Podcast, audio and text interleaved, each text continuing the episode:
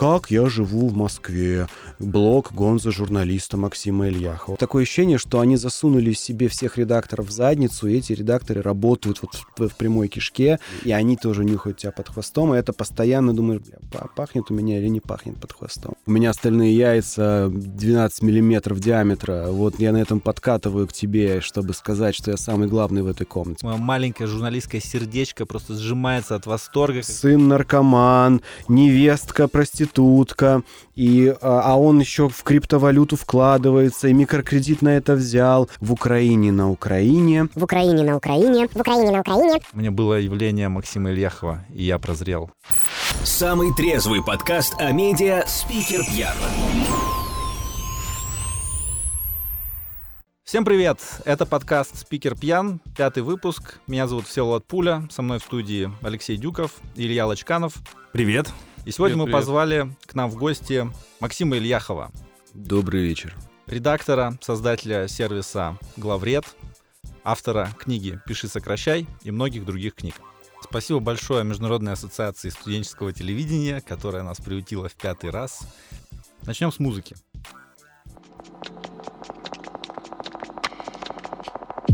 В одни сомнений, в одни тягостных раздумий, в одни двери я захожу, чтобы раздуть. Если тебе интересно, я покажу тебе место, с которого все началось. И редактура, и песни. У каждого есть начало, то, к чему ты оттачишься, куда во сне возвращаешься иногда. И вот в 2005-м я был совсем еще мальчиком, когда въезжал в общагу на улице Кравченко многие знают, да, многие знают Максима Ильяхова как редактора, как... И только ты э, знаешь его как рэп-исполнителя. Как ты стал писать рэп? Слушай, ну это же не рэп никакой. Ну, Профессионалы тоже так считают, Это без рекламы. Бонаквы, Он туда просто- записал слова. пы- Пытался сделать комплимент тебе сейчас. Ну, просто я, мне родилась в голову, пришла в голову идея, я пошел ее записал там как смог. Рэп — это, ну, типа, у меня остальные яйца 12 миллиметров диаметра, вот я на этом подкатываю к тебе, чтобы сказать, что я самый главный в этой комнате. Вот это рэп, Скажи, пожалуйста, Максим, ты счастливый человек? да. А Что обеспечивает твое счастье прямо сейчас? Хорошее отношение к себе. Когда я слушал твой, э, твою музыку, не только рэп, да, потому что ты пишешь еще инструментальную музыку, Тем более, что это не рэп. э, она, и ты сам, кстати, ну, пишешь об этом, что ты пишешь темную музыку. Да. Как это соотносится с твоим пониманием счастья? Темная музыка. Есть у какой-то группы есть такая песня «Я обычный человек, но об этом не поют». Ну, как, я, я, я не знаю, мне жена такое сказала, и мы с ней вместе посмеялись. Потому что, ну, в музыке очень трудно, типа, ну, все нормально, я сегодня нормально такой встал. Это такой грешковец. Но даже грешковец, он тоже всегда какой-то немножко надрывный на грани. А, ну, просто такое творчество мне, меня прет. Вот так скажу. Много лет назад я открыл для себя тяжелый темный трип-хоп. И вот как был тот возраст, когда определяется, как бы впечатывается то, что ты будешь всю жизнь слушать. И вот я, как, как в меня это впечаталось, так я это всю жизнь слушаю и воспроизвожу. Те, кто родились на 10 лет раньше меня, те ну, всякие тяжелый рок также воспроизводят. А те, кто родятся сейчас, будут воспроизводить типа трэп будущего и, все. Просто поколенческая тема. Тебе важно, чтобы твою музыку услышало как можно больше людей? Нет, я вообще совершенно не парюсь, потому что музыка очень нишевая, а много людей слушают то, что вот сейчас попадает в дух времени. И вот то, что делаю я сейчас, попало в дух... Даже когда я ее слушал изначально, даже тогда это в дух времени не попадало. И то, что это сейчас будет востребовано, у меня нет иллюзий, нет, нет, совершенно точно нет. Ну, я могу сделать там, типа, коммерческий трек, если кто-то заплатит, но это такие несерьезные деньги, что зачем? Ты говорил когда-то, что не смотришь статистику своего блога тоже, максимильяхов.ру. Ты по-прежнему ее не смотришь? У меня так и не появилась какая-то хорошая панель, которая позволяет это увидеть. Я смотрю только на... Вот я в Инстаграм сейчас пошел год назад, и вот в Инстаграме я полю действительно, что заходит, а что нет. Вот там я прям возбуждаюсь, да, когда смотрю. Мо- Можно ли вообще успех контента и подхода к нему э, мерить в социальных сетях, и насколько это удобно, на твой взгляд, сегодня по сравнению с сайтом? Ну, смотря какая задача. Если я хочу максимальный охват получить, я знаю, что нужно вбросить в соцсеть, чтобы получить этот максимальный охват. И дальше вопрос, что я сегодня хочу? Я хочу охват там и тысячу подписчиков новых набрать органически, или я хочу на этих людей как-то глубоко и в каком-то важном смысле для себя повлиять.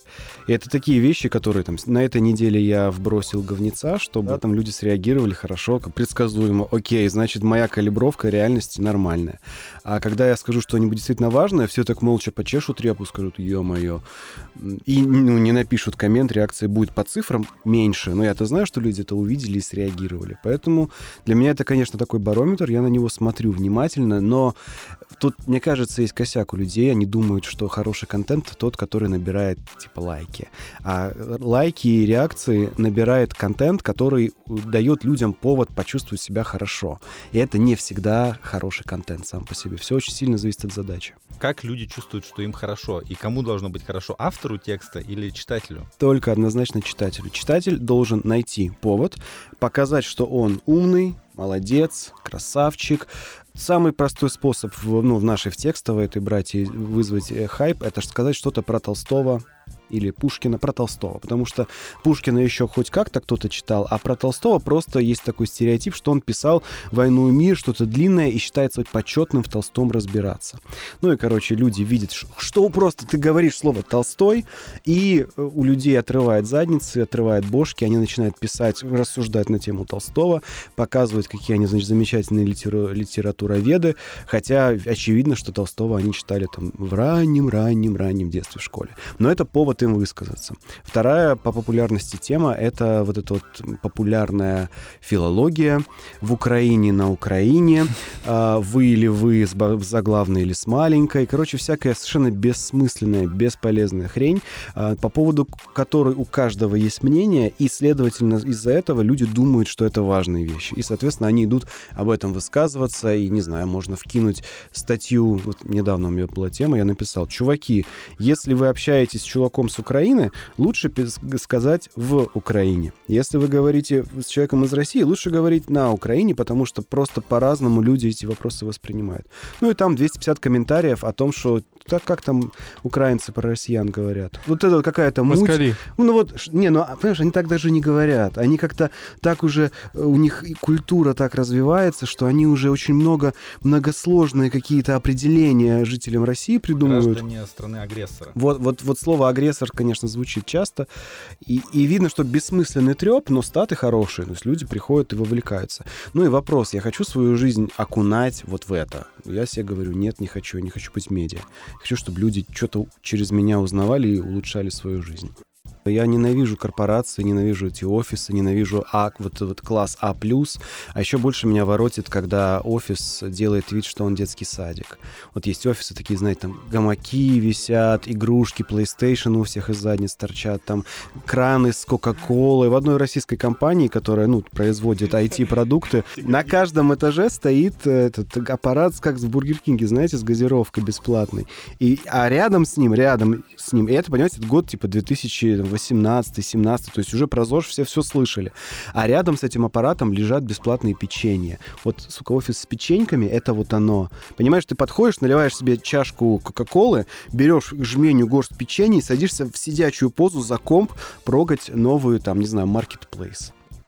Что там плохого? Кал, кал получится, вот в чем плохого. Говорю Севе, Сев, давай пивка выпьем. Он говорит, я, не, я только колу попил, я не я, могу я, Если можно, я добавлю, я тоже очень, э, я как фанат вообще э, работы удаленной, я до сих пор не понимаю, почему IT-компании держат огромный штат дома, ой, офисы, создают офисы зачем-то. Вы же айтишники, ну в смысле, человек работает от задачи, делает задачу, молодец, получает бабки. Зачем вы собираете людей в толпы, сидите там, тем более, что на самом деле офисы развиваются развивают, наверное, только прокрастинацию. То есть, как бы повод, э, ты ищешь постоянно поводы досидеть до нужного времени, чтобы уйти, вместо того, чтобы поработать нужное время, там, 2-3 часа в день, а все остальное заняться чем-нибудь полезным, ну, для себя, допустим. Формат визуальной отчетности, я бы сказал, такой. Да нет, ну в том-то и дело, что э, люди, вот это вот стандарт работать по времени, вместо того, чтобы стандарт, вместо стандарта работать эффективно. Короче, Тиньков журнал начинался, ну, знаете, да, Тиньков банк, у него есть журнал, и начинался он там в 3-4 4 года назад, и его начинали делать два человека, я и Саша Рай. И вот мы начинали, естественно, он там, мы работали дистанционно, он ходил в банк, а я сидел из дома. И так прошел год, так прошло два, там у нас уже 10 человек, там уже 12 человек, уже ближе к 20, и все еще мы как бы контачим все более-менее дистанционно. И года, наверное, два назад началась тенденция, что люди стали э, ходить в офис. Потому что им там оказалось удобнее между собой общаться, людям хотелось кон- сосредоточения, концентрации. Действительно, офис создавал для этого условия. Я принципиально не ходил. И год назад я осознал, что все то время, пока я не ходил в офис, меня просто постепенно, ну нельзя сказать, что меня исключали из э, общения, которое там происходило, а люди просто естественным образом, сидя в офисе, они друг с другом контачат гораздо лучше, чем с каким-то чуваком в Телеграме, который приходит, им там иногда нарушает э, ну, типа их, их договоренности. Я как-то прихожу с какой-то идеей, вбрасываю ее в чатик, и мне говорят, типа, чувак, э, у нас эта идея уже есть, на третий квартал этого года мы ее будем делать, ну, типа, не сейчас. А я нетерпеливый такой, что, говорю, нет, вы что, я же главред, давайте, типа, сейчас. Нет, мы на совещании решили, что это надо делать в другой момент. И тут я осознал, это был момент, когда я понял, что в то, все то время, пока я сидел у себя дома там и катался по стране, и дистанционно главредил журнал, статей Китая нормально делал. А вот процессы, которые выстроились внутри компании, они выстроились без меня. Так, ну, я сделал вывод, ну, типа, нахрена тогда этой компании нужен? И я постепенно ушел, там все оставил и занялся новым маленьким изданием, в котором все еще можно это делать дистанционно. Потому что мне, я точно так же не перевариваю сидение в офисе, заглядывание в глазки, держание друг друга за ручки. Вот это вот ты на меня обиделась, нет. Вот да, да, вот. вот это вообще прям, ну, вот это э, интриги офисные, это прям ужас. Коллеги, кто оставил сыр в холодильнике? Воняет уже Сколько на три вообще можно? Когда компания больше там 25, может быть, 30 человек, вот функционально все время взаимодействует, там хочешь не хочешь формируется вот это, знаешь, не, невербально индивидуальная, очень человеческая, кто главный, у кого грудь более колесом. Иерархичность начинает Она проявляться. причем, да. понимаешь, бесполезно, кто ты по должности, если ты чмо по жизни, и ты и тебя видят, что ты чмо по жизни, или ты в чатике чмо, хотя ты в жизни качок, то тебе не поможет э, там, присутствие в чатике. Нужно быть лично с этими людьми, смотреть на них. Это просто способ... Пизды давать им всем. Ну, правильно, я согласен. Это способ управления людьми. Ну, Все очень просто. По чату так не получится. Подожди. Давай, э, я уже наболевший, видишь, это моя проблема. Не, я, да. я просто к тому, что это действительно система э, личного э, иерархирования, то есть, ну, как, да. когда мы влияем. И мне кажется, в, этой ключ, в этом ключе интересно именно смотреть, как, разра... как управляться и управлять в чатиках. То есть это прям новое направление, как создавать иерархии быть авторитетом, потому что на уровне текстов в чатах. То есть как управлять э, толпой в, чате, когда вы не видите друг друга и не можете угрожать друг другу и сказать, что да я тебя там, знаешь, там. Потому что все одинаковые. И вот там, наверное, как раз-таки, наверное, это некие отголоски будущего, о котором я мечтаю, где люди уже не борются за власть, а борются интеллектуально за крутые идеи, за их реализацию и так далее. Поэтому это может быть идея для твоей книги будущей какой-нибудь. Потому что у тебя уже есть книга про переписку, вот. А теперь, может быть, про... Пиши и удаляй. Да. Это админу, который будет удалять людей, которым не нравится. Тролль и бан. Удаляй того, кто пишет. Так, ну ты работаешь, Максим, из дома или из коворкинга уже довольно давно. Сейчас из дома. По 14 часов в день. Ну, бывает, бывает побольше. Бывает побольше побольше, 16 часов в день. Бывает два, ну, бывает просто встал, сел и встал уже и лег спать. У тебя нет выгорания? Нет. Ты что-то ощущал похожее на выгорание когда-нибудь? Да, я ощущал, когда мне нужно было где-то полгода ходить в офис, и там я работал по 8 часов в день, и это просто была каторга для меня. Меня просто воротило физически.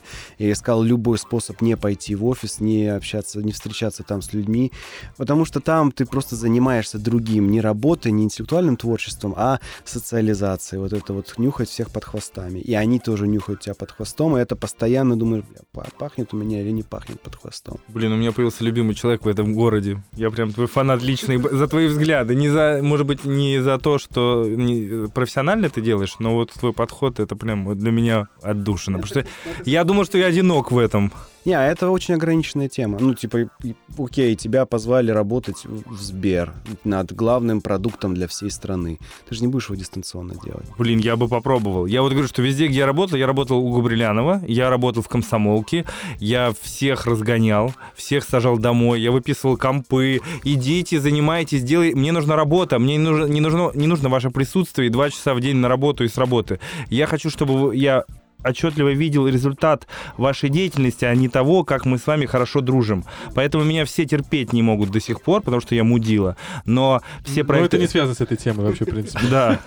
Но проекты, которые я делал, они всегда работали, потому что, ну, мне нужен был сухой остаток, а не общение. И Поэтому я не находил ни у кого понимания. Сейчас ты сам сказал, я думаю, блин, слава богу, у меня есть шанс, что я нормальный. А, Максим писал, я занимаюсь инфостилем, потому что он несет вечные ценности. Честность, простоту и внимание к смыслу. Когда всем надоест слово инфостиль, я придумаю какое-нибудь новое слово и буду продвигать его.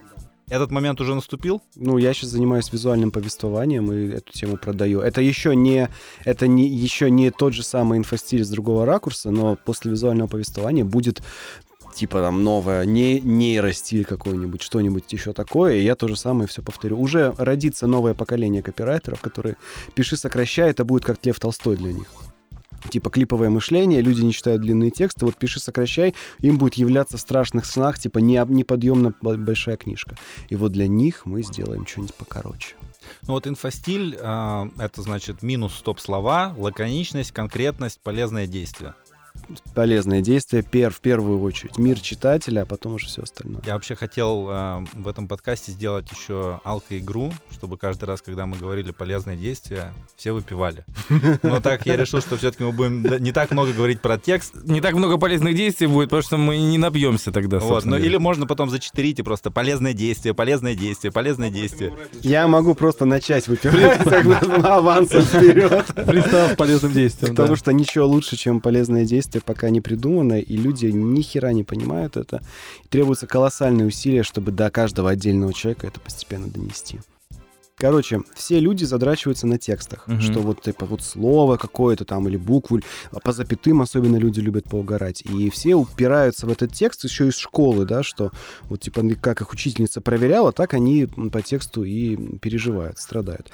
А люди читают текст, потому что им зачем-то он нужен. Вот этот а, ответ на вопрос, почему человек сам захочет этот текст открыть и прочитать, это и есть полезное действие. Зачем люди открывают типа этого Гарри Поттера, дети? Ну, не знаю, окунуться в мир Ну, фанта... Нифига, потому что все их одноклассники тоже это открыли и А, читают. все. Это называется социальное полезное действие. Люди хотят быть похожими на таких же, как они.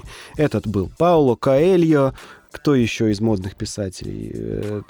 Когда я был маленький, была такая Оксана Робский, помните, прописал вот это все. Гришковец. Сергей вот. Мгм. А читал нового Минаева? Да, да, вот это, вот это, вот это. Хотя сам А Биг открыл Бендера этот- читал? этого, открыл пересказ красненький, там, что там, он- а, понятно, да, про молодого человека, все, да, типа, вот это Па- со- Короткое Фабула. содержание, да. да, это социально полезное действие. Всё. А таких три, типа, решить проблему, быть любимым в обществе и поржать. Итак, а, от инфостиля пришли к визуальному повествованию. Визуальное повествование. Подкаст не самый удобный способ говорить о визуальном повествовании. А можешь, пожалуйста, наговорить, что должно быть визу- визуального в повествовании? Очень просто. Вот ты смотришь на лист, и там есть большие и мелкие элементы. Большие — то, что бросается в глаза в первую очередь, мелкие — то, что в последнюю. И вот то, что большое, должно быть, во-первых, самостоятельным. То есть ты смотришь на него и понимаешь, а, этот документ об этом, у него есть определенное лицо. Что большое — это иллюстрация, заголовок, подзаголовки. То есть, первое, они должны быть понятны издалека, и второе, они должны быть связаны, то есть не противоречивы между собой. Грубо говоря, ты смотришь на статью хреновую, и там, значит, двое мужиков в костюмах жмут друг другу руки, под заголовок э, «Успех как концепция» и под заголовок «Одуванчики 2020 года». Что это? О чем это? Что имелось в виду? Никто ничего не понимает, и вот тебе нужно разбираться. Большинство читателей скажет, не, ну его нафиг, и пойдут смотреть что-то более связанное. Или тебе говорят в заголовке, как одеваться на деловую, на деловую встречу. На картинке двое одетых мужиков, которые там на деловой встрече.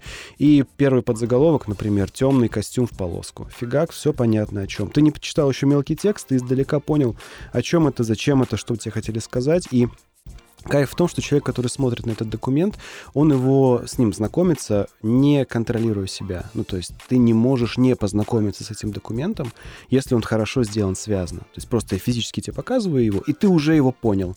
Ну, как пытка такая. У меня первая ассоциация, кстати, в Инстаграме была популярная картинка, где писалось сначала ты прочтешь здесь, потом здесь, Ну, потом это- там. Ну, Это эксплуатация типография. принципа контраста. То, абсолютно то же самое. Когда тебе показывают что-то одно больше, чем много другого мелкого, ты автоматически смотришь на большое. Эксплуатация этого бага в нашей прошивке — это основа визуального повествования. Сторис — это визуальное повествование? Ну, смотря кто как делать. Сторис — это некий носитель. Можно сделать как визуальное повествование, а может телочка взять и долго читать комедийный монолог о том, как она сегодня покакала. И это не Х- Хотя если она Хотя если она покажет, как она это делала, да, да. тогда это, да, это визуальное А мем, мемы? Опять же, зависит от исполнения. Ну вот е- я читаю какие-то ка- каналы с физическими шутками, и там часто бывают прямо гениальные вещи, прям хорошо сделанные мемы, по которым все понятно. А бывают те, которые нужно читать, изучать и очень долго врубаться. Поэтому это зависит от исполнителя. Ты веришь в то, что интернет и гаджеты меняют наше медиапотребление? То есть люди по-другому читают, по-другому смотрят, по-другому слушают. Ну, мне кажется, наоборот. Человек, в принципе, существо, которое занимается адаптацией. Все, все время своего существования. Типа, у тебя есть интернет, ты адаптируешься к восприятию информации из интернета. Это... Когда, когда кто-то говорит, что интернет там, типа, что-то меняет, есть ощущение, будто бы есть какой-то незыблемый человек классический, которого меняет интернет. На самом деле человек — это очень подвижная штука, которая постоянно адаптируется к тому, что есть. И вот есть возможность смотреть интернет и клипово размышлять. Супер. Не будет такой возможности, мы адаптируемся к чему-то другому. М. Ам, ты когда-нибудь страдал от того, что в массовом сознании Ильяхов равен инфостилю? Ну, я, меня это постоянно расстраивает, что... Причем инфостилю в таком очень простом понимании, типа, стоп-слова. Ильяхов, вот берем Толстого, засовываем в главред, и вот типа Ильяхов, ахаха. Это меня, конечно, расстраивает, но нельзя расстраиваться на то, что в мире есть глупые люди, там, недалекие, неглубокие. Это свойство людей. Эти люди прекрасные могут быть хирурги, анестезиологи, там, не знаю, физики, просто они в моей теме не так глубоки, как я. А я в их теме не так глубоко, как они, поэтому, ну, просто это часть жизни. Почему так люди себя ведут? Потому что некоторые приверженцы инфостиля, они похожи на сектантов, да, то есть вот они э, все тексты прогоняют через сервис Главред, который выставляет э, оценку по десятибальной шкале, вот в зависимости от того, насколько инфостилен этот текст, и они ожесточенно спорят с другими там адептами а, текста с душой, назовем это так, э, где, значит, должно быть много метафор, должна быть э, личность автора раскрыта, еще что-то. Почему это вот все сводится, ну, практически до войны Pepsi и Колы или там Apple и Android? Это все до первого, до первых, наверное, полугода серьезной работы с текстом. Потому что люди, когда спорят, знаешь, что человек сам себя определяет через текст, ну, через то, чем он занимается. Типа как э, маководы и любители компьютеров на Windows, они же спорят не о том, как лучше работать, они спорят, ну, что вот они молодцы, да, а как только ты уверен в себе, уверен в своих силах, ты занимаешься инфостилем и любым другим видом текста просто как часть решения своей задачи. Просто у этих людей еще не наступила та фаза, когда они этим просто пользуются как инструментом, и все. Ну вот, кстати, мы обсуждаем, если сравнивать Pepsi и Колу или там э, Apple и Android, если мы выходим на уровень продаж, то там даже компании могут спорить на том уровне, что у них у всех довольно высокие продажи.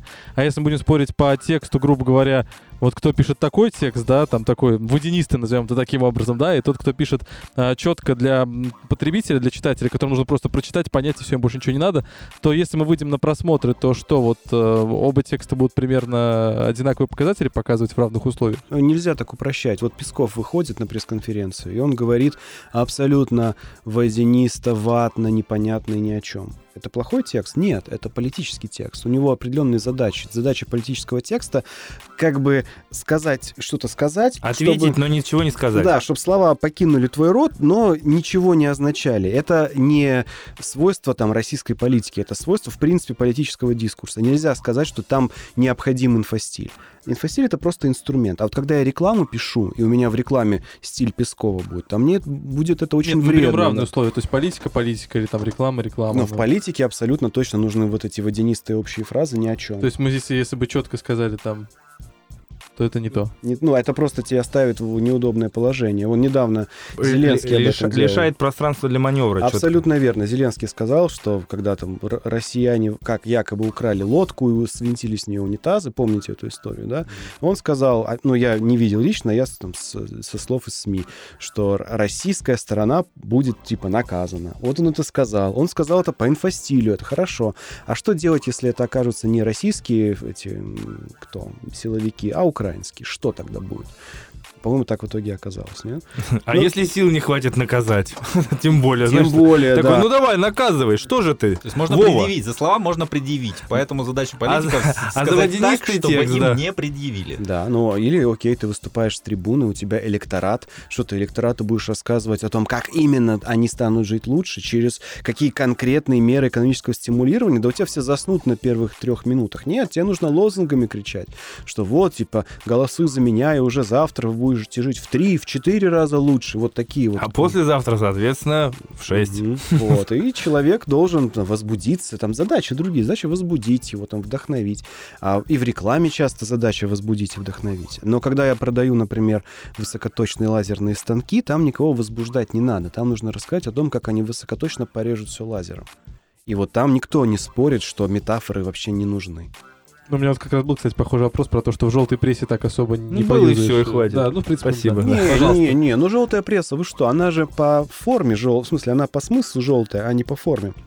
Можно взять любую совершенно там газету Speed Info, маньяк, убийца, изнасиловал меня 13 раз и убил, и вот я вам об этом рассказываю. Написать-то идеально инфостильно, это будет отличная желтопресная статья. Не, ну а громкие риторические вопросы там в загах, Не-не-не, это подсагах, чисто там. российская тема. Вот если взять британские таблоиды, Да. классические, с которых пошла желтая пресса, если посмотреть сейчас на то, как они структурируют свой текст, зайти на Daily Mirror, на Daily Mail, там в начале каждого текста будет список из буллет-поинтов, которые тебе новость пересказывают чисто фактами, меньше, короче, чем твиты. То есть тизера этого хватит, да, ты чтобы сразу дальше не понимаешь, ты сразу понимаешь, те, те, кто торопится, прочитал это все, въехал, те, кому надо, они дальше скро- скроллят ради картинок. Это, кстати, визуальное повествование. Вот эти буллеты в начале один из классических приемов. И в итоге ты сначала прочитал это, а остальное нет. Ну, и супер, ну, это супер. Хотя бы что-то прочитал. Есть два техноблога, один называется Wired, а другой, например, Ars Technica англоязычные. И Wired просто такое ощущение, что они засунули себе всех редакторов в задницу, и эти редакторы работают вот в, в прямой кишке. Все, там, весь коллектив авторов пытаются выжать из себя как можно больше, более заковыристый текст. И у них получается именно вот такой кишечный заковыристый текст. А Ars Technica пишет просто как слеза младенца, чисто, кристально, все и замечательно. Об одном и том же, те же истории, те же темы, те же обзоры гаджетов, просто два журнала, два абсолютно разных мира по стилю. Но это проблема корней, мне кажется, потому что Wired, он вырос из бумажного журнала. Это там самый топовый был в свое время технологический журнал на американском рынке. Technica сразу запускался как блог. И этим же страдают все медиа в России. Те, кто запустился как газета, им очень сложно избавиться от газетного наследия. Они очень цепляются не только за приемы по написанию газетного текста, но и за рабочие процессы, за понимание продукта. Очень многие до сих пор понимают газету как продукт, свою основную печатную газету, а не смыслы, а не тексты, а не общение с читателями. Мне здесь очень понравилась фраза э, Лебедева, где-то он в каком-то радиошоу был, и говорит, что вот дизайн газеты «Комсомолка», он по каким-то современным стандартам ужасен, но вместе с тем сделать этот дизайн очень непросто, и он должен быть и оставаться таким, потому что это для людей, которые читают комсомолку, это вот тот самый стабильный, нужный им привычный дизайн. Код, да. Похо- похожая фигня была у итальянцев, э, у них есть ре- ре- Република, по-моему, какая-то... Для Република, да. Да, а, Франческо Франки ее дизайнил, и, значит, предпредыдущий макет был у них такой, значит, совковый, ну, вот их итальянс, итальяно-совковый. Потом они, значит, сделали а, супер обновление, освежили красного туда, значит, акцентных цветов. Дизайн, просто все дизайнеры дрочили на эту Републику. Лучший, значит, дизайнерское что? по продаже резко упали, потому что бабуси, которые читали «Републику», сказали, что за фигня, это не наш журнал, а люди, для которых этот дизайн был сделан, они как не, не интересовались им, так и не не, не стали интересоваться. И в итоге их предыдущий макет, они вернули все к корням, то есть сделали все гораздо более консервативно. Но проблема в том, что они забывают, что их продукт уже больше не газета. Какой бы дизайн ты ни сделал, не оставил старый, не сделал новый, все равно аудитория будет сокращаться с естественной убылью населения. Но если ты на это идешь, ну окей, мы делаем, типа, кто-то делает импланты для стариков, кто-то делает им эти тазобедренные суставы, кто-то делает им газеты. Окей, это нормальный бизнес, если ты это понимаешь. Ну, в целом, я, можно немножко поддержу, так как я поработал в «Комсомольской правде» э, СММщиком год, и э, задача была. Я хочу просто поддержать э, ту идею, что иногда молодое мое поколение, вот, очень скептически... Тебе от- 32 года. Да, молодое. Ты можешь, ты можешь свое, свое поколение... возраста. Нет, нет, Мне я- тоже 32 года. ну вот, мое молодое поколение, вот, оно считает, что, ну, типа, то, что было сделано ра- раньше, оно плохое. Ну, как бы оно не стильное, не модное, не актуальное. И это ошибочно. Я, допустим, в комсомолке все, что было, я считал правильным и поддерживал тот стиль, а, потому что, ну, как бы у каждого поколения свой код, и, соответственно, через этот код к нему и нужно обращаться. Поэтому визу- визуальный э, код — способ обратиться к нужной аудитории, и я, наверное, советовал этого мнения прислушиваться. Если вы уже делаете газету, то не, не меняйте ее, просто делайте хорошие тексты в газете. А визуально сделать... У меня недавно просто... Я был на форуме, пытались показать модный журнал. Я говорю, ну нет, он же не модный. То есть, если вы- моды Илья Лачканов Нет, просто когда... когда Полиция моды да, полиция моды. И я говорю, что зачем? Вы, вы уверены, что этим вы сво- этим кодом визуальным вы обращаетесь к своей аудитории? Вы же ее, наоборот, отталкиваете. Вы спросите лучше. Может быть, раньше это было и лучше. Поэтому мода на редизайны, ребрендинги, она не, не обоснованно, не обдуманно иногда порой происходит. Код — это бренд медиа, в котором ты сейчас работаешь э, э, главным редактором. И это издание для программистов от Яндекса. Яндекс Практикума, да, есть такой сервис у Яндекса.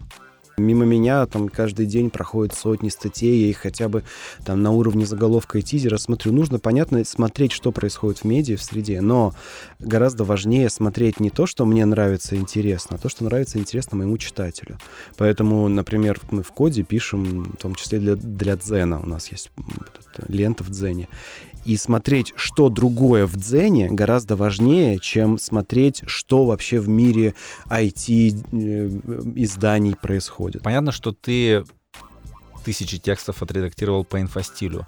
Ты можешь вспомнить а, текст, который ты либо написал, либо отредактировал, который наиболее близок а, к тому, что в, вот в понимании обывателя является текстом с душой. То есть максимально антиинфостильный текст.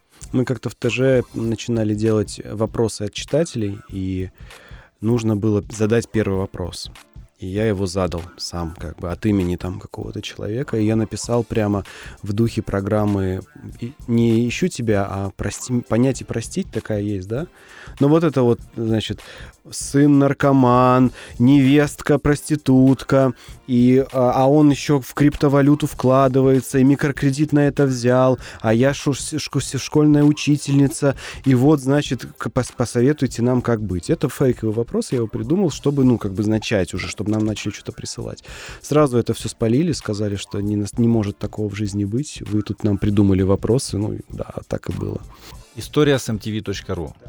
Ты пришел туда, тебя Яна Чурикова позвала туда главредом сайта mtv.ru. Она позвала тебя, ты пришел, поработал, и ты сам назвал это своим самым большим провалом. Да.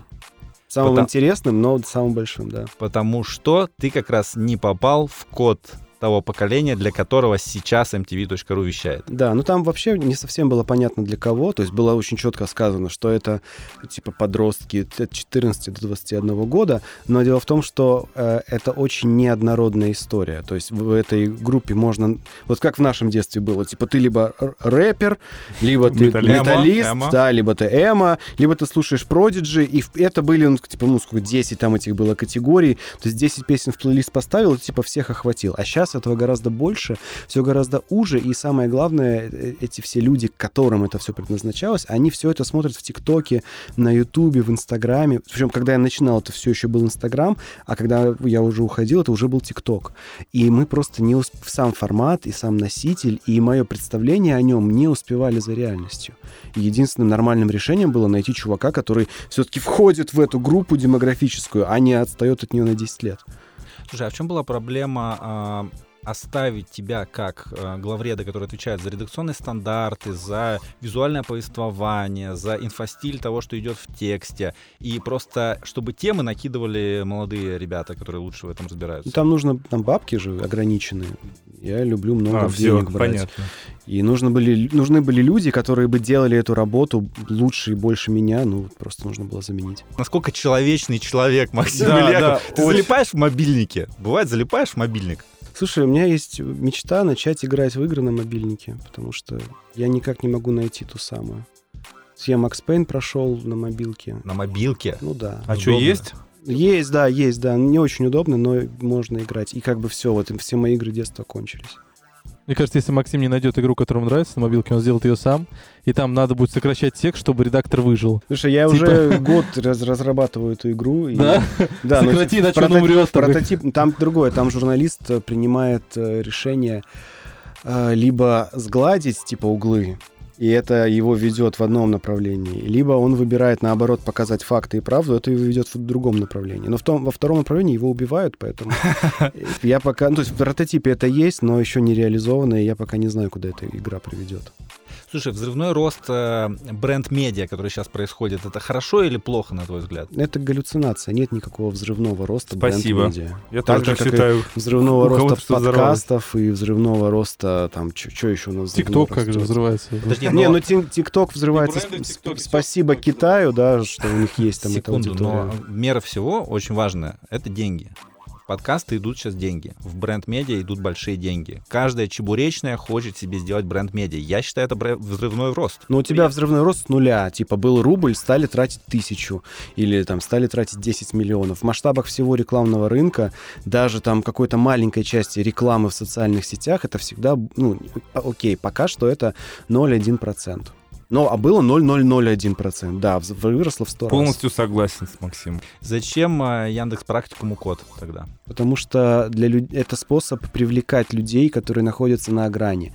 Они уже думают про технологии, им уже тревожненько про то, про будущее их профессии, но им все еще страшно, что это что-то не про них. И вот воздействовать на эту аудиторию можно только через медиа. Никакой рекламы ты им типа их не возбудишь рекламой. Какому бизнесу бренд-медиа точно вообще никак не подойдет? Локальному, наверное, тому, который вот здесь, открыто здесь кофейня, чебуречная, возле моего дома парикмахерская, те, которые я вижу. Но это не такой простой вопрос. Там он точно не подойдет тому бизнесу, у которого экономика не сошлась. То есть берется Excel, строятся затраты, строится воронка продаж, и смотрится чек, и смотрится маржа. Если совпадает, то нормально. А нет, значит нет. И это зависит не только от типа бизнеса. Там тупо закупочная цена влияет на целесообразность бренд-медиа гораздо больше, чем, например, география или тематика, или отрасль. Подкасты же, это же на самом деле формат офигенный. Ну, есть обалденный инструмент, не инструмент, как то говорят, сценарий потребления, когда чел, не знаю, делает уборку, идет на треньку, едет в тачке и что-то слушает. И это замечательный формат. Супер, все, все в нем хорошо. Плохо в нем то, что сейчас мы на фазе, когда вход э, ну, для слушателя бесплатный. И он выбирает из этого там, набора подкастов, все бесплатно слушает. Я же... Я думал, ты скажешь, что плохо только то, что у него длительность такая большая. Ты считаешь, что будущее за платными медиа? Ну, я сейчас запустил два продукта. Один я уже закончил делать, а второй делаю, типа, прям я к вам приехал с записи предыдущего продукта, э, где я за деньги продаю ну, подкасты. Просто я наговариваю их в одно лицо, там, спокойным голосом, все, психотерапия, вот это я рассказываю все людям, и э, отклик очень хороший. То есть это встраивается в сценарий потребления, просто я к этому добавляю, что чтобы этим сценарием воспользоваться, заплати мне там небольшую символическую сумму. Чем это лучше, чем бесплатность? Ну, то есть, э, почему ценность именно в том, что люди платят? Ну, ты получаешь бабки. Да, все получают бабки, На самом все деле счастливы. есть продукты иллюзия, бабки. есть иллюзия, будто если человек э, заплатил, он э, будет как-то более вовлечен. Это чушь. Нет, вообще никак не связано.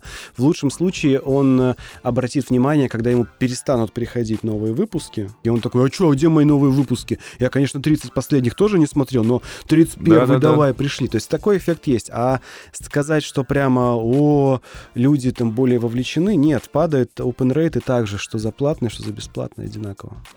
Просто, по крайней мере, за платные авторы работают, ну, в любом случае, каждый раз не за охваты дурацкие и за монетизацию через рекламу, а они э, платят, ну, работают за то, чтобы их продукт купили на каком-то этапе, на, после первого выпуска, второго, третьего, и ты, каждый делаешь продукт целостный. Поэтому я считаю, что в целом будущее медиа, и то, что вот сейчас вот эта вся российская журналистика на показах страниц, побольше программатик показать э, этих самых, все это, ну, бред абсолютный. Люди покупали 20 лет назад газету, и все было окей. Они платили 26 рублей, и все понимали, почему они платят, потому что это нормально. Кто-то работает, чтобы это по- появилось. То, что интернет превратил э, текст в дешевку, э, когда важнее просто просмотр страниц, это вот, ну, опять же, эпоха, которую мы должны забыть и перейти все вместе, дружно к платному контенту, а все бесплатное должно остаться в Яндекс.Дзене. Ну, это рынок такой, да, то есть наши медиа, они сильно страдают от того, что государство сильно присутствует на этом рынке, от того, что в цифровой среде в рекламный пирог э, вгрызлись Facebook, Google, ВКонтакте и все остальные, поэтому, эм, ну, их подтолкнули к тому, чтобы э, работать в этой экономике очень дешевого внимания. На Западе, мы в прошлый раз, кстати, об этом говорили, все медиа переходят к тому, что это paywall плюс уникальный журналистский коллектив. И сейчас все медиафорумы за рубежом, они проходят на обсуждениях того, как бы получше сконвертировать те 5%, которые будут платить и на этой экономике жить, потому что рекламы уже не хватает, другие э, бизнесы для медиа идут плохо. А, у меня такой вопрос, а когда люди в России будут готовы платить за э, журналистский контент? Тогда, когда этот контент будет для них достаточно ценен для тех денег, которые даются. Понимаешь, ведь проблема с, с журналистским контентом не в том, что он журналистский, а в том, о чем он. Вот про политику ты готов получать контент за деньги? Скорее всего, нет, потому что она никак не влияет на твою жизнь. Какая тебе разница, сколько лет еще будет работать Путин? Ты его как не выбирал, так и не будешь выбирать. Тебя это не влияет, и ты не готов 100 рублей платить за аналитику, сколько еще будет у, власти Путин. А если ты, например, вложился в какой-нибудь фондовый рынок, и у тебя там 10 миллионов рублей лежит, то тебе было бы очень полезно узнать мнение о том, куда он пойдет в следующем месяце. И ты готов за это заплатить не 100 рублей, а 1000, например, в месяц. Потому что это влияет напрямую на твой карман. И вот когда журналистика, та журналистика, которая научится создавать для читателя нужную ценность, полезное действие исполнять какое-то, и называть для этого адекватную цену, да, те и будут работать. Ну, слушай, я делаю вот эти все свои курсы уже много лет. У меня там их 6 уже или 7. И каждый раз я называю четкое полезное действие. Тут ты научишься переговорам, тут про бабки будет, тут там про что-то еще, про что-то еще. Но я делаю контент. Я просто пишу статьи, записываю подкасты. Это ничем контент не отличается от статей, от блогов, даже от моего блога, по сути. Я в блоге своем делаю то же самое бесплатно. Но люди голосуют за это, потому что они верят в мое обещание, и оно действительно срабатывает. Но если бы я рассказывал, как я живу в Москве, блог гонза журналиста Максима Ильяха, вот это я бы не заработал, конечно, на этом. Смотри, твоя история — это превращение компетенций в продукт. Для гуманитариев обычно очень сложно превратить свой личный талант в какой-то продукт, который можно масштабировать, который можно тиражировать. А, как ты масштабировал талант? В чем секрет? Да нет, тут, э, тут, мне кажется, с другой стороны нужно смотреть. Короче, критерий продукта не в таланте, критерий продукта в полезности для другого человека. Если бы я, например, занимался антропологией и делал бы продвинутый курс антрополога, это бы нахрен никому не было Ну, нужно. можно как- же заработать себе имя, а потом делать гон за журналистику. То есть сначала Максим Ильяхов делал «Пиши, сокращай», а потом он рассказывает, какой я крутой. А тогда это социальное полезное действие. Люди читают ради того, чтобы жить, типа как я, например. Но ценности в этом мало, и она очень быстротечная, и задорого это не продашь. Но вот типа в- типа текстом люди в России переживают переживаю, типа, вот хорошо я пишу или нет, эффективный мой там контент или нет. И за это они готовы платить. А вот за антропологию, наверное, нет. Вот я сейчас строил студию дома, и у меня играла Шихман, Шлихман, Шихман? Шихман, Шихман. Шихман с антропологом. А поговорить с антропологом. Вот он рассказывал про структуру семьи. И Шихман все пыталась его развести на э, мысль, когда зародилась семья и почему женщины, значит, не доминируют в обществе. А он говорит, слушай, ну просто типа нет. И это было очень интересно, типа... Попытки. Это, нет, это было очень интересно слушать, пока я та- таскал штативы, прикручивал на верхотуре свет, упал с этой верхотуры, типа, лежу такой, слушаю, о, интересно, мужик рассказывает. А потом я думаю, вот производство этой программы стоило 200, например, тысяч рублей. Готов бы я заплатить 200 рублей за то, чтобы ее послушать? Однозначно нет, мне это нахрен не нужно. Вот и секрет всей этой э, медиа. Максим, мне очень нравится все, что ты говоришь. Мое маленькое журналистское сердечко просто сжимается от восторга, когда я слышу вот эти слова про то, что а, люди должны понимать ценность, нужно делать контент, который будет помогать их жизням, помогать им развиваться и так далее. Почему тогда сейчас на слуху, скажем так, на хайпе, а, блогеры, которые, как нам рассказывал а, Алексей Дюков, делают на Ютубе лайфхаки из ТикТока. а, Проверяют, простите, проверяют лайфхаки из ТикТока. Типа, что же будет, если не в одну бутылку Пепси кинуть Ментос, а в 30 бутылок? Набирают на это миллионы просмотров, к ним заходят рекламодатели, они становятся популярными, успешными, покупают себе там какой-нибудь Феррари и следующий ролик снимают, а что будет, если бросить Ментос в колу на крыше Феррари? Ну, мы же говорили, что полезное действие идет в три стороны. Прагматика про решение проблем людей, социальная про то, что люди хотят быть похожи друг на друга и на лучших из, из друг друга, и эмоциональное развлечение. Вот то, как фантастически бутылка э, колы принимает в себя ментос, это развлечение. И вот весь этот, э, все эти блогеры, они, как правило, работают либо в социальном, вот как я живу, смотрите, как я живу, живите, как я, и будьте счастливыми такая же, так же, как я.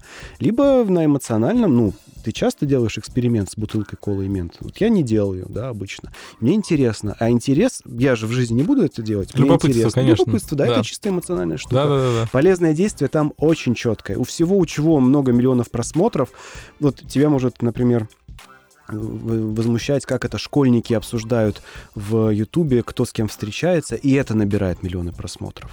Блогеры... Меня, меня не возмущает, возмущает э, журналистов типа старой школы. Ну вот представь себе, что вы в школе не обсуждали, кто с кем встречается. Обсуждали. как же се- сериал «Простые истины», Была помнишь? такой? потреб- лучший- лучший сериал. Просто лучший. Потребность была, люди хотели это делать, и это все продолжается. Потребность никуда не исчезла. Просто раньше это обсуждали вне Ютуба, сейчас на Ютубе. Это абсолютно закономерно. Но просто кажется, что волна этого контента развлекательного или удовлетворяющего потребности телесного низа, она затмевает собой эм, потоки контента качественного, расследований, каких-то интересных э, примеров дата-журналистики, работы с данными. А у меня тебе есть для этого очень хорошее объяснение. Дело в том, что YouTube и интернет делают доступным контент для людей, для которых 10-20 лет назад этот класс контента был бы недоступен вообще. То есть, если ты возьмешь, например, какое-нибудь хорошее э, расследование, ну, не Навального, не Медузы, а там какой-нибудь России, ну, не российской газеты, кто? Собеседника. Собеседник, какое-нибудь хорошее расследование. Сколько оно наберет? 30 тысяч, 50, 100, миллион? Вот столько же ровно э, прочтений, если не там не в 10 раз меньше, у этого же журнала было бы 20-10 лет назад. Абсолютно те же цифры. Но рядом с этим появляются 50, 100, 200 миллионов человек, которые посмотрели, как э, пукать в бутылку с Кока-Колой. Просто вот раньше эти 200 миллионов человек не могли это посмотреть, и они это делали как-то сами во дворе, на улице, дома, там лично между собой как-то пытались сделать. А сейчас они просто, все эти люди с теми же потребностями пришли в YouTube. И ты смотришь на статистику и думаешь, как это так? То, что вот, вот тут 100 тысяч, а тут у нас 200 миллионов. Ну, это я понял. так? Вопрос доступности контента и реализации первичных потребностей людей. Порно тоже стало очень популярным, если что. Не только на кассетах теперь можно смотреть, если ты не знал, Сев. Как, как, как пример, грубо говоря. игральные карты, как Я- в дореволюционной России. Я понял, видел, да. Вот, поэтому меня вообще это все не удивляет. И единственное, что мне нравится, что Максим представляет как раз ту часть населения, которая делает более доступным контент. То есть то, что он сделал эту книгу «Пиши, сокращай», которую мне все суют в нос чаще, чем Гарри Поттера, Мастера Маргариту и, я не знаю, э, Граф Монте-Кристо, и, и я уже не удивлен, на самом деле, потому что все говорят, вот, Лех, что ты пишешь? Писать на так. Я говорю, я читал. Ты не читал. Вы читаете мой текст такие, ты не читал. Ну, из, из серии, мне нравится, что человек делает более доступным текст. То есть, грубо говоря, когда мне дают видос там по 20 минут, по 30, и это не интервью, которое нравится смотреть, а это тот формат, который надо сделать в 10 минут, его тоже надо сокращать. То же самое связано с текстом, и получается, что мы на одной стороне, э, грубо говоря, поля воюем. Ну, для меня это история про переупаковку. А, то есть ты сделал расследование, ты сделал, поработал с данными, выложил это все огромное там пол- полотна выводов, э, красивых диаграмм и всего этого. Ну, переупакуй, запиши три сторис. Ну, ты когда лонгрид делаешь во что-то... Да, три сторис, которые Компактно. расскажут всю суть. Не знаю, позови тикток-блогера, сделай с ним коллаборацию, чтобы он спел про это расследование. Переупаковка работает вообще для важных тем, Ну, социальных тем? не Мне знаю. кажется, ты задрачиваешься на формате. Ну, типа, вот там был формат лонгрида, а сейчас есть формат ТикТока. Я задрачиваюсь на формате. А теперь представь себе, что нет форматов, вообще неважно в каком формате. Можно при желании, можно упаковать расследование э, кого собеседника в ТикТок просто скриншотами можно сделать. При условии, что у людей есть достаточно поводов это читать. И вот э, Навальный со своим фондом борьбы с коррупцией делает вот эти вот расследования. Часто притянутые за уши, часто передернутые, там, часто нелогичные, но он типа их делает. И в реальности, в исходнике это дохера документов. И не важно, что это переупаковано в видеоклип или в лонгрид. Важно, на каком движке это все сделано. А сделано это на движке очень простом. Как бы сформулированном, да, очень четкого, низменного животного ощущения, что у тебя украли деньги. И вот как только из расследования собеседника будет говорить, что у тебя украли деньги, или твоим детям угрожает опасность, или у нашей страны появились враги, которые хотят смерти лично тебе, эта штука будет расходиться как огонь. Короче, вот представьте себе, что расследование Навального выглядит так. Действия премьер-министра России незаконны и противоречат Конституции. Эти люди вступили в неуставные отношения с рядом спонсоров. То же самое. Абсолютно то же самое, только они это говорят риторикой законности там и прочего. А говорят они не, не- по-другому. Говорят, пока в России разваливаются больницы из говна, Ну, ну да. у нас вот эти люди, олигархи на, на катерах едут. Вот это переупаковка. Но эта переупаковка на языке пропагандистов называется рефрейминг. И вот это именно та переупаковка, на основании которой работают все вот эти грандиозные медиапроекты. Ты говорил э, не так давно, что избавился от иллюзии э, того, что контент — это король. Да. То есть сейчас король — это дистрибуция? Ну, вроде как уже, спасибо Яндекс.Дзену, решили эту проблему. Яндекс.Зену решили эту проблему? Конечно, у тебя в каждом ут- утюге выводится Яндекс.Дзен. Алиса подсосана к Яндекс. Все как бы... Ну, вот у Яндекс.Дзена есть та- э, э, технология. Mail.ru развивает такую же технологию. И- Секунду, ты читаешь Яндекс.Дзен? Нет, то, что там плохой контент, это другой вопрос. Но то, что он везде, это решает вопрос дистрибуции. И дальше осталось как бы подобрать ключ к тому, как работает Яндекс.Дзен, чтобы он показывал твой контент как можно Можно большему плохой контент, людей. э, Сев уже наконец. Нет, подожди, смотри, хорошо, это важный момент. Вот Ти- ТикТок, например, да, очень круто работает нейронка ТикТока, мы это уже несколько раз обсуждали. Она подсовывает классный контент, который тебе нравится. Мне нравится, вот мой ТикТок feed, я его смотрю, залипаю. Понятно, что там только развлечения, там только фокусы какие-то, челленджи, танцы. Но туда невозможно, э, ну, эту нейронку пропихнуть какую-то определенную тему, там, финансовую аналитику туда невозможно пропихнуть. Я не знаю, какие-то познавательные вещи туда ну, с большим трудом можно пропихнуть. Вот то же самое. Яндекс.Дзен решил проблему с дистрибуцией, но он решил проблему дистрибуции для определенного набора тем. Ну да, ну вот этих Которые темах. работают, на которых есть спрос. А, Это значит, что тем а, изданиям, например, или блогерам, или брендам, которые хотят донести определенные смыслы, если они не попадают в алгоритмы Дзена и ТикТока, надо закрываться. там не, по я думаю, я попробую ответить, там же не про алгоритмы речь получается, а про то, а вот какое есть количество целевой аудитории. Вот такой на этой площадке. Вот такой и смотрит, ну, образно. Ну, то есть, если ты будешь рассказывать про обвалившийся рубль не тогда, как он обвалится, когда будет всем на него пофиг, у тебя будет финансовый канал, образно, и ты будешь об этом рассказывать в ТикТоке. Вот когда это никому не будет нужно, и только финансистам, ну, сколько тебя посмотрит? У тебя логическая ошибка во фразе «донести», в слове «донести». Принудить, я бы сказал. там. Никого вообще не интересует, что ты до кого хочешь донести. Интересует только меня как читателя, что я полезного или интересного или социального для себя сегодня достану и откуда. И так сложилось, что Дзен и ТикТок, и Инстаграм в каком-то смысле становятся для людей основным источником, способом удовлетворения этих потребностей. И если твое медиа не удовлетворяет читательские потребности, вот в этом случае ему стоит закрыться действительно, потому что тогда нет повода людям его читать, неважно какие платформы. А если оно удовлетворяет потребности, то это, ну, как вода, которая всегда найдет путь, да, ты просто найдешь способ это донести до людей, у которых есть такая задача. У меня сейчас 4 миллиона уникальных пользователей в месяц на наших сайтах. А, но я хочу больше. И я вижу а, возможность привлечения, допустим, молодежи через другие каналы. Соответственно, я хочу ам, те темы, а мы рассказываем про Россию, про культуру, историю, туризм. Я хочу их упаковывать в том числе в форматы ТикТока, Дзена и так далее. И не всегда это залетает. Потому что ты думаешь форматом вперед. Ты думаешь, на какой платформе показать мой контент. А надо думать, почему молодой человек бросит все и от- скачает приложение даже какое-то, к- то приложение, в котором будет вот эта нужная ему штука. Есть э, такой, советский, такой советский стереотип про классическую русскую литературу. Что вот есть Толстой, есть вот Пушкин, и вот, значит, ве- светило классики, да? Немногие знают, что тиражи Пушкина при жизни были очень маленькими. И не потому, что были проблемы в книгоиздательском бизнесе. Ну, 19 век, понятно, как бы так себе было с книгоизданием. Это было дорого, и читали немногие. Но хорошо, а как это тогда бьется с тем, что, например, прижизнен- прижизненное э, собрание работ Пушкина издалось тиражом 2000? Ну, это такой, типа, любая книжка Ман Иванов и Фербер тоже выходит тиражом 2000 сейчас, одна. А тут весь Пушкин. И вместе с этим в, те, в том же 19 веке тиражи автор писательского проекта Матвей Комаров издавались, с, ну, если я точно правильно помню, 200, 250, 400 тысяч. То есть в 100, в 200 раз больше, чем Пушкин. Почему?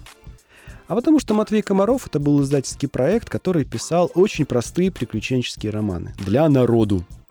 Для тех людей, которые уже немножко умеют читать, и вот для них это был способ им, ну, приключения им сделать. Представьте, ну, приключения, боевики, ну, их, их там боевики 19 века. Вот это был Матвей Комаров. Самый популярный писатель 19 века, о котором мы сейчас ничего не знаем. Потому что Пушкин, понятно, там по всяким пропагандистским, государственным делам стал нашим светилом, но при жизни его издавали очень мало. Читали ли его при жизни? Да, читали. Сколько? Две тысячи человек. Сейчас читают во много раз больше. Комарова не читают, но тогда при жизни это была самая читаемая литература, потому что у людей была потребность в этом. И об этом нельзя забывать, когда мы говорим вот об этих всех трансформациях странных. Я просто пытаюсь текущие кейсы перекинуть. Это у меня, конечно, есть детские каналы, которые по 40 миллионов просмотров на видео имеют. Но- в контексте даже с этим все равно видео, а, грубо говоря, полити- политиков или кого-то еще, которые имеют, или интервью, которые имеют по миллиону, по два, это все равно немало. То есть я не могу сейчас взять какой-то кейс, где будет, допустим, какой-то блогер иметь по 20 тысяч просмотров, и спустя лет сколько? 100, 200, там, два века мы будем вспоминать именно его, а эти каналы... Ну, то есть мне пока слабо представляется такое. Ну, то есть все равно были, будут популярны сегодня чуть-чуть хотя бы. Кто-то будет, ну, понимаешь, популярность. Представь себе миллион человек в одном помещении, миллион человек, на которых ты повлиял. У меня 32 тысячи человек в Инстаграме, я считаю, блин, нифига себе. И я на эти 32 тысячи человек могу очень хорошо продавать. Ну, потому что это ну, супер платежеспособная аудитория. Во-первых, да, а во-вторых, эти люди, я их никак не нагоняю, в гивэвэях я не участвую, я просто приглашаю людей присоединиться к моему контенту, к тому, что я им даю. И это 32 тысячи человек заинтересованы в том, чтобы хорошо писать. И мне этого с головой хватит. Мне бы, конечно, хотелось, чтобы их было 300 тысяч. Но мне сейчас очень комфортно. И я буду их постепенно также расти. Все, у меня наступило озарение на самом деле. Я понял. Расскажи, поделись. понял. Давай, давай, это интересно прям. Все, что, все, о чем говорят на медиаконференциях, о чем пишут в медиаблогах, а, что обсуждается в телеграм-каналах, журналистика там и все остальное, все полная фигня и, и нифига нам не поможет. журналистам, не поможет нам получить аудиторию. Мы очень много говорим про форматы, мы очень много говорим про темы, про платформы, про алгоритмы, и мы очень мало говорим про людей. Нам надо учиться быть психологами, нам надо учиться быть режиссерами реальности, нам нужно учиться быть э, друзьями нашей Это аудитории. пох- похоже на тизер какого-то русского фильма, где, знаешь, как это был же фильм, когда Путин, э, типа, президент, стал, пришел к народу, переоделся в обычного человека, типа, и стал обычным человеком.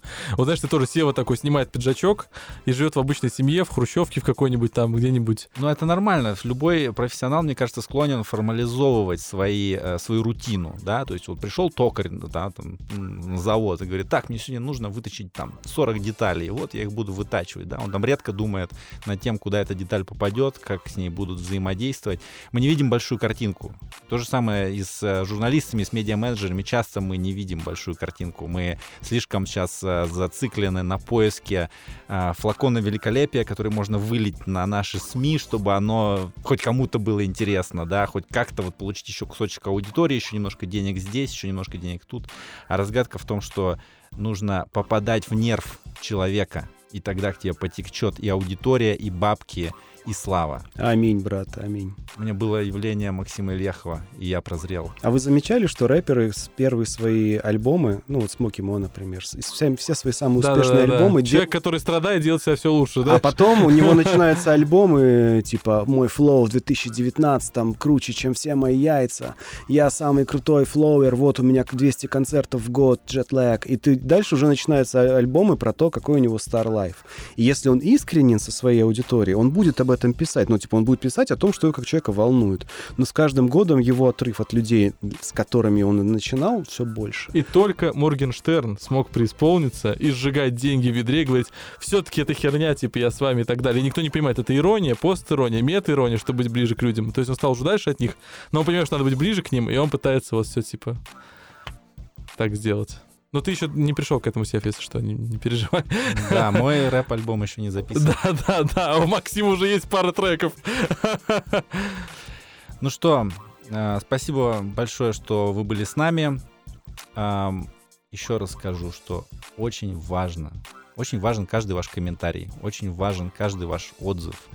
А, Мы, правда, с этого момента будем пытаться попасть к вам в нерв. Не просто потому, что мы решили делать подкаст.